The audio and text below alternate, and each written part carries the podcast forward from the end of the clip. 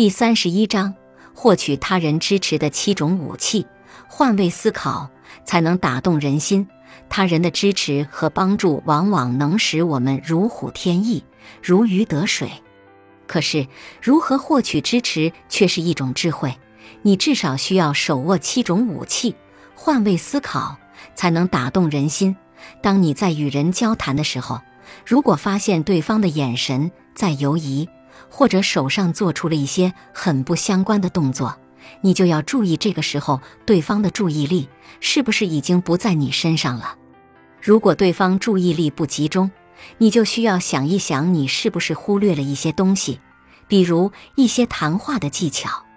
从他人关心的问题入手。杰勒德·斯沃普现在是美国通用电气公司的总经理，在他事业发展最关键的时期。他曾因为一点点失误而失去了一大笔生意。那个时候，斯沃普还只是西部电力公司的一个年轻小员工。他想要凭借自己的实力当上一家分公司的经理，可是他碰到了一个大麻烦：由他精心策划的一份标书根本没有达到预期效果。原因不是因为那份标书做得不好，反而是因为做得太专业、太完美了。斯沃普是一名工程师，他的标书里的那些数据、说明、公式对于他来说是小菜一碟，但是很多领导读起来就像在读天书一样。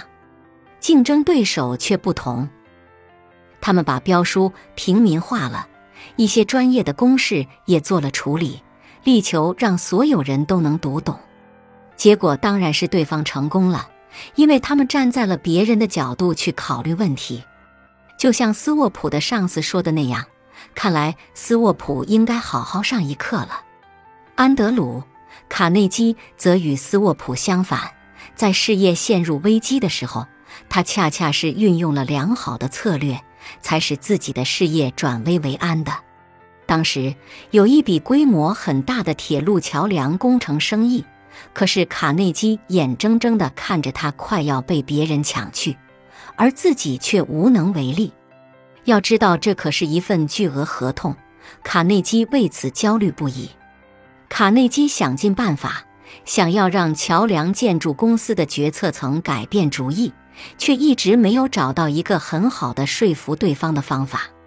当时的人们对于熟铁好于生铁这个事实还不是很了解。